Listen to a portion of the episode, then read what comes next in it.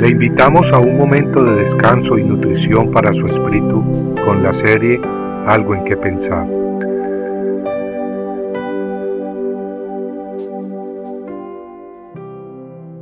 Te encargo solemnemente, en la presencia de Dios y de Cristo Jesús, que ha de juzgar a los vivos y a los muertos, por su manifestación y por su reino, predica la palabra.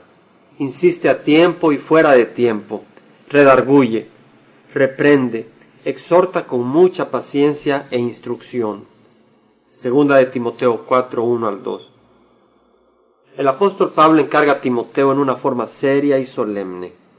Lo encarga de predicar la palabra de Dios, no de mitos, ni fábulas, ni inventos o doctrinas de hombres, sino la palabra viva, la palabra revelada por Dios mismo en la Biblia.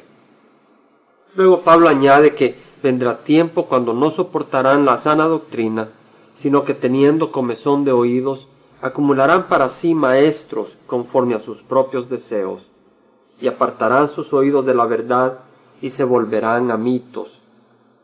El apóstol le dice a Timoteo que viene el tiempo, y hermanos, ya está con nosotros, tiempo en que la gente se apartará de la verdad para seguir cuentos de hombres. Pero si dejamos que el Espíritu de Dios obre en nosotros, podremos entender que nosotros no le podemos añadir nada a la palabra revelada de Dios. ¿Quién puede añadirle a la sabiduría infinita de Dios? ¿Quién existe desde el pasado eterno y conoce el futuro eterno para instruir a Dios? En Hebreos 4:12 leemos que la palabra de Dios es viva y eficaz, y más cortante que cualquier espada de dos filos penetra hasta la división del alma y del espíritu, de las coyunturas y los tuétanos, y es poderosa para discernir los pensamientos y las intenciones del corazón. Desgraciadamente mucha gente hoy en día está siendo desviada de la doctrina pura y está siendo persuadida a creer en fábulas de hombres, doctrinas que parecen muy ungidas, modernas, secretos revelados en estos últimos días, pero que vienen de la carne y no de Dios.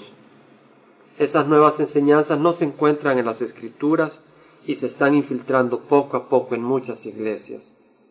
En algunos lugares, por ejemplo, la espiritualidad de la congregación se mide de acuerdo a qué tanto uno grita, tiembla, salta o se ríe en las reuniones.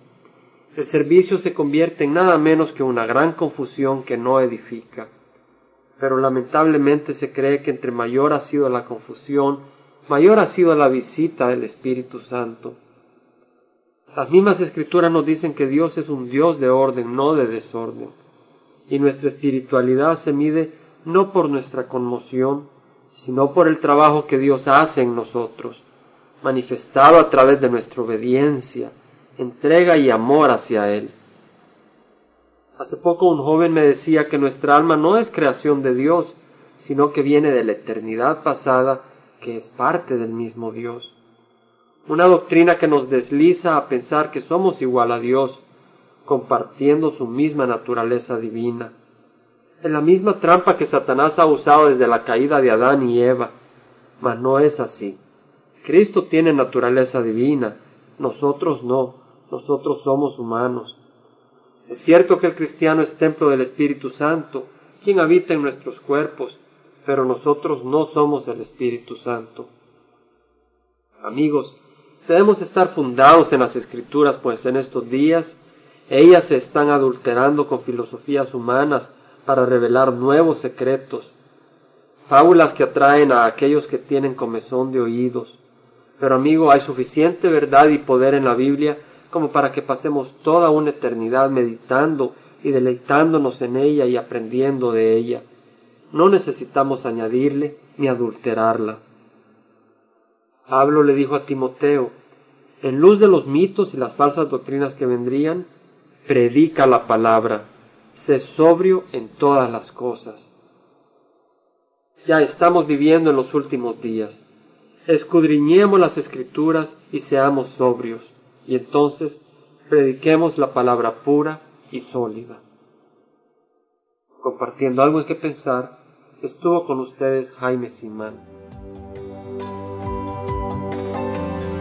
Si usted desea bajar esta meditación, lo puede hacer visitando la página web del Verbo para Latinoamérica en www.elvela.com y el Vela se deletrea E L B de verdad E L A, donde también encontrará otros materiales de edificación para su vida. Puede también escribirnos a El Vela Pio Box 1002 Orange, California 92856, Estados Unidos.